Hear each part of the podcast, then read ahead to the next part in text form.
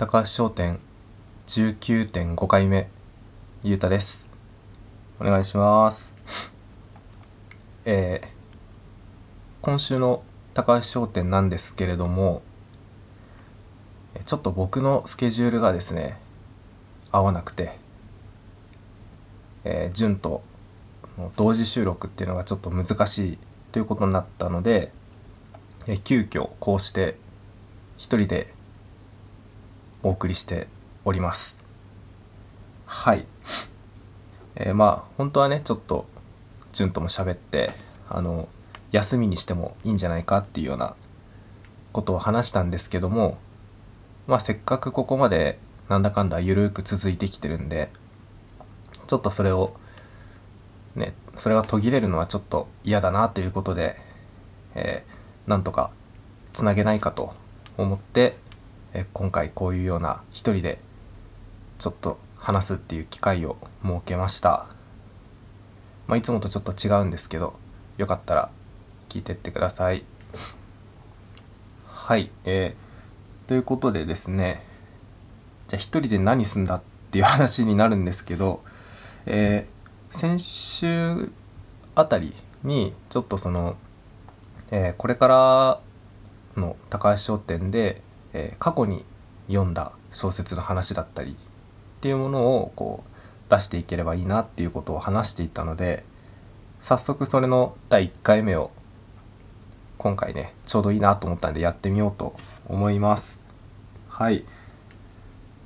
えー、それではもう早速本編に入りたいと思います、えー、今回紹介する本僕が過去に読んでえー、面白かったなと思った本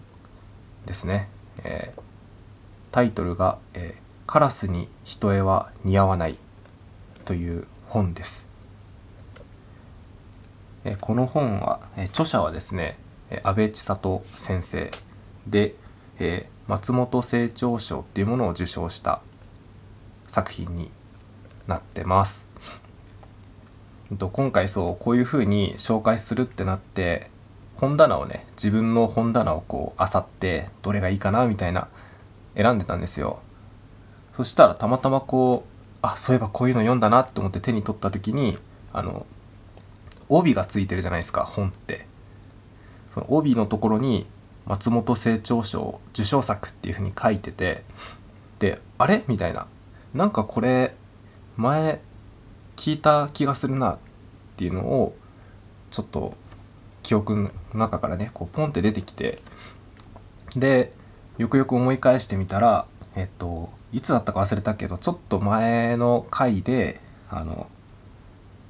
潤が紹介した「万事会長オールグリーンズ」っていう小説があったと思うんですけどそれが、えっとまあ、同じく松本清張賞受賞作でっていうことを思い出してあじゃあちょっとつながりがあるしこれ紹介してみてもいいんじゃないかなっていうふうに思ったので、えー、今回紹介させていただきます。はいまあネタバレをねちょっと含むのであのこれから読もうと思ってる人はちょっとすいませんあの来週の高橋商店までちょっと飛ばしてスキップしてください。はい、えー、じゃあ早速えまあ紹介なんですけどあらすじあらすじとかを言っていった方がいいのかな？そうよな多分。じゃあちょっとあらすじ 言ってきますね。まあなんかそのこの「カラスに人絵は似合わない」っていう作品はえっとまあなんかちょパッと見歴史小説みたいな感じがするんですよね。こうまあ本の想定とかあとまあ世界観的にも結構その昔のなんだろうな平安時代ぐらいのイメージを持っていただけるとまあいいかなっていう感じなんですけどもあのまあ舞台が山内っていう世界ですね。山内っていう場所での、まあ、出来事の、えー、まあ話なんですけども、うんと、この山内っていう世界ではですねまあ、人間じゃなくてヤタガラスっていう、まあ、カラスですね。カラスがまあこう人間の見た目をしてでまあ過ごしている世界。だからそのヤタガラスがまあこう国を治めてでまあ我々と同じように生活しているというような世界ですね。はい。でまあこの山内っていう世界にはですねまあ一つまあなんなんて言えばいいんだろうな。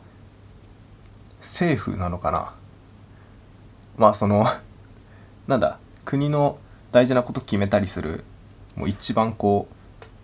権力なんだ？国の大事なこと決めたりするまあその権力組織みたいなものがあるんですよ。山内にはね一個。でまあそこが、まあ、その山内という世界の中心ででそこからこう東西南北の4つの地域に、えっと、4つの大きな家があるんですね。まあ諸侯みたいな。そう。そういう、まあ、人たちがいますと。っ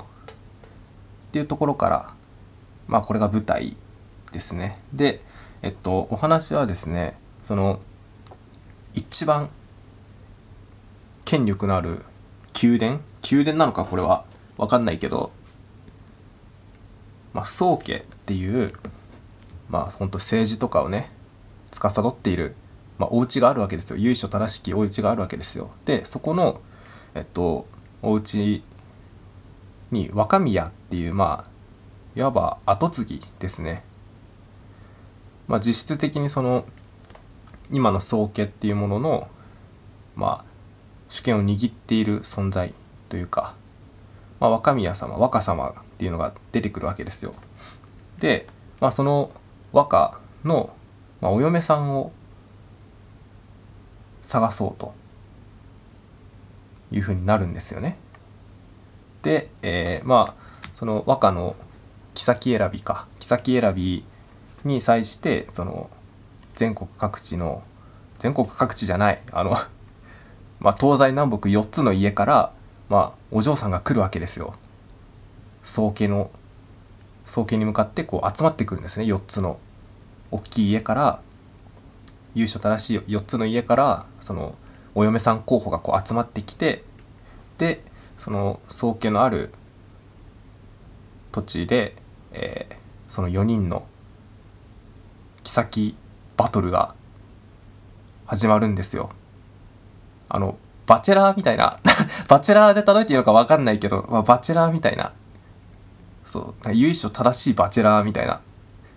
まあそんな感じのとこから始まるんですよ。で、僕これ初めて、えっと、手に取って、自分で読んだ時に、その、バチェラーみたいな展開になった時に、わ、ちょっと思ってたのと違うなって、思なんかちょっとがっかりしちゃったんですけど、でもこれ実は読み進めていくともうとんでもなく面白くなってきてあのなんだがっかりした自分を恥じたぐらい面白くなってくるんでまあちょっとこの時点で興味ある人はちょっと読んでみてください。はい、じゃあちょっとネタバレにはなるんですけど話を続けます。で、えっと、これ実はシリーズになっててで今紹介してるのはそのシリーズ1作目なんですけどえっと主人公この1冊目の主人公はえっとその集まってきた4人のお姫様の1人、えー、春、まあ、春夏秋冬が割り振られてるんですよその4人には。の、えっと、春春のお姫様の、えー、アセビっていう名前なんですけどこのアセビさんの視点でこう物語が進んでいくんですね。で、えっと、まあ、アセビさんっていうのはこう、まあ、地方から都会に来てるみたいな感じなので、まあ、全くこう、わからないわけですよ。ちょっとこう、世間知らずな感じがあるというか、うんと、その、妃バトルってどうやって勝ち抜くんだとかもわからず、こう、何しに来たんだみたいな 何しに来たんだは言い過ぎなんですけど、まあそんな感じで、ね、何にも知らぬまま、こう、周りの出来事に翻弄されていくみたいな感じで、まあお話が進んでいくんですよね。で、まあ軽く説明しましたけど、やっぱその、えっと、妃選び、まあ、言わ、言ってしまえばなんか王様のね、お姫様選び妃選びみたいな感じなのでやっぱその思惑とかが出てくるわけですよ。単純にその好きか嫌いかとかではなくてその各地方を治めている大きい家のまあ例えばこうこっちとこっちのは仲が悪いとか対立していてとかこっちは逆に仲がいいとかあとは各家によってこう何をしたいかみたいな一大目標みたいなわけがあるわけですよ。でそういう思惑がねこうこの妃選び妃バトルの中でこううっすらとこう見え隠れするわけなんですよ。でまあそうやって話が進んでいくんですけれども、えー、まずこの若様若宮っていう、まあ、宗家の跡取り跡取りなのかまあいるんですよ偉い人が。でこの若様がですねそのまあイベントがあって花見をしたりとかあとはまあなんかこうちょっとよくわかんないですけど平安貴族っぽい遊びとかなんかあって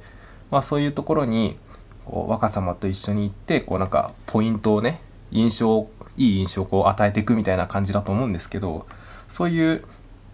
まあ交流の場が設けられるんですけど若様がこの全く姿を見せないんですよ。なぜか。で実在してるのかみたいな。当然その集まった4人の姫様はお姫さんはもう若様に気に入られるためにこの場所に来てるのに全く交流するチャンスがないと。で次第に不満がどんどん溜まっていくんですよ。でもちろんそのお嬢さん同士も見た目上は見かけの上ではこう仲良くしてますけどやっぱりその各家ごとの思惑が思惑っていうのをこう内に秘めてるので、まあ、ちょっとギスギスしてるというかまあ対立してるわけなんですよ。っていうような状態が続く中でなんと、えー、人が死にます。人が死ぬんですよ急に。ここまず第一ポイントであのバチェラーってだって人死なないじゃないですか普通に見てたらさ。バチェラーってなんかあ候補者死んだみたいなないじゃないですかだからああいう感じかなと思って読んでたらこういきなり人がバタッと死んでえ？っみたいななんで？っていうこう衝撃がすごく大きかったのを覚えています。で、えー、まあそういうふうにですね人が死んだり不穏な動きがあるわけですよ。でそのお嬢様の中でお互いを疑い合ったりとかっていうような風にこう話が進んでいってとも面白そうですよね。あのこれ読んだのがもう34年前ぐらいなんでちょっと内容そんな覚えてなくて。ああんまり深く聞かれるとちょっともう答えれないんですけど。まあそんな感じでですね。最初本当にこうきらびやかなんですよ。その舞台の描写とかがものすごく綺麗で本当に平安京の全盛期の平安京の美しさみたいな感じから始まるんですけどなんかだんだんこう不穏な方に流れていってである時こう人が亡くなって死体が発見されたところからもう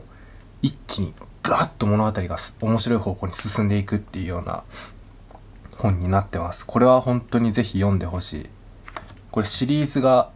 えー、何作目だ？結構出てるんですけど、あの、一冊あたりが結構読みやすいので、もう、スラスラ読めちゃうので、ぜひこれは読んでほしいなと思います。で、僕はこのシリーズの、うんと、5冊目ぐらいまで買ってて、まあ、読んでるのは3冊ぐらいなんですけど、で、まあ、うんと、1冊目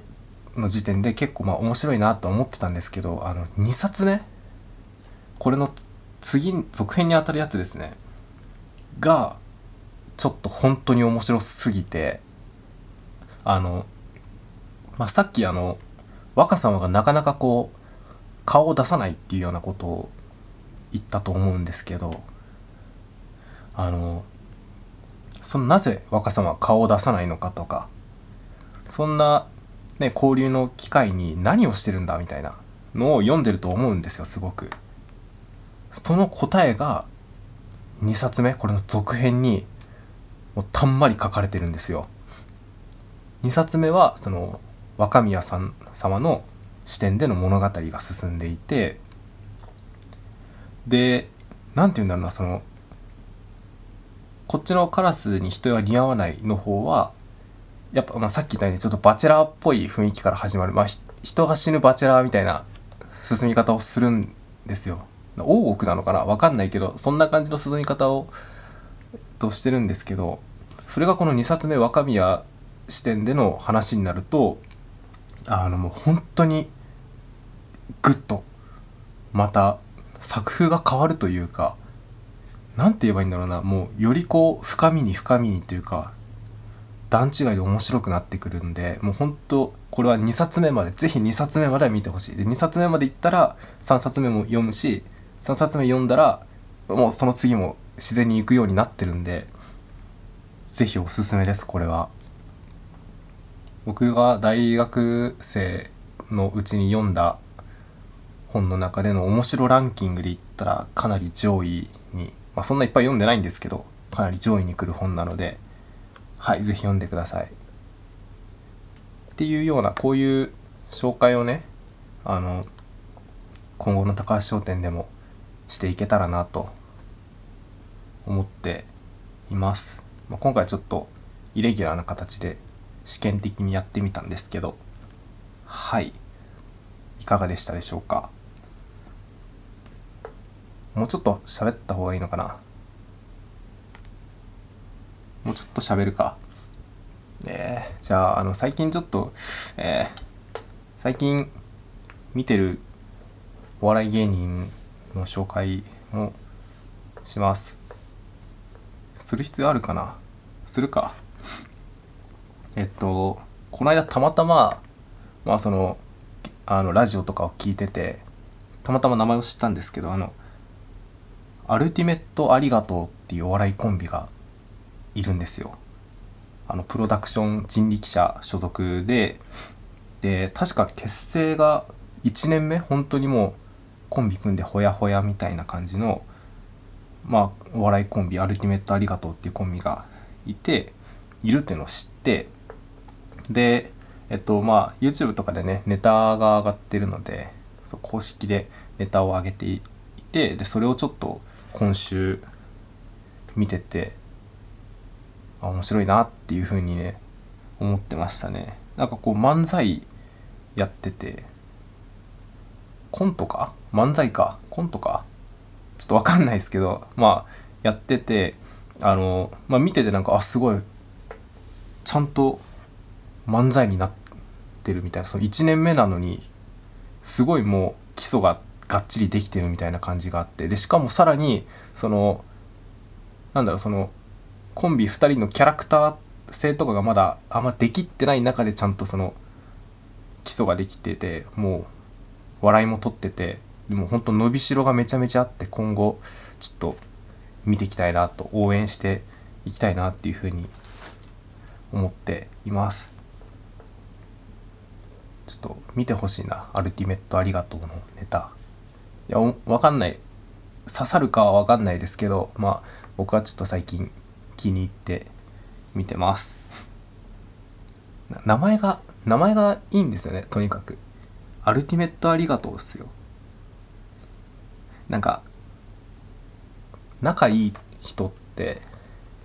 仲いいと逆にねちょっとした時に「ありがとう」ってこう言いづらいというかちょっと恥ずかしくなっちゃって言えないみたいなことあるじゃないですか。でもなんかこうただ「ありがとう」じゃなくてこうアルティメットがつくことによってその普通の「ありがとう」よりまあランクはね上なわけじゃないですか。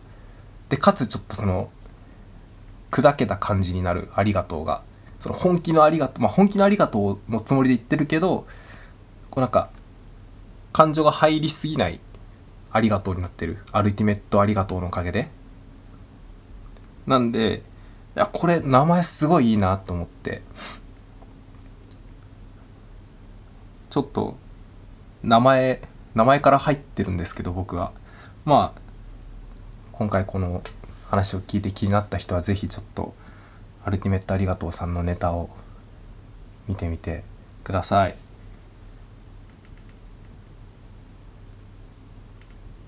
こんなんでいいのかな？なんか一人だと全然話が膨ら膨らまないしなんか返しがないからすごい不安になるんですよね。もう終わった方がいいかもな。ちょっと変に伸ばしてあれするより終わった方がいいと思うんでちょっと終わります。えー、まあちょっとはいえっとちょっとね今回あのまあ僕がスケジュールをちょっと合わせれなくてあのイレギュラーな形での高橋商店となってしまったんですけどまあこんな感じもしかしたら今後また同じようなことがあったらこんな感じでやっていくかもしれないです。まあ次あるとしたらちょっと今回よりは多分上手くなってると思うんであの是非そっちも楽しみにしてみてしてみてっていうのも変だか。楽しみにしてください。えー、まあ来週からねおそらく来週からあの通常通りに戻るんであの今週だけちょっとこういう形でやらせてもらいました。はい。特殊な形なんですけど。これでめちゃめちゃ再生回数少なかったら泣いてしまうな。俺が単純につまらないってことになっちゃうからしたら泣いてしまうな。ちょっと再生回数は見ないようにします。はい、えー、すいません。じゃあこんな変な回になってしまいましたけど、えー、聞いてくださった皆さん、えー、本当にありがとうございます、え感謝を込めてアルティメットありがとう。お疲れさんでした。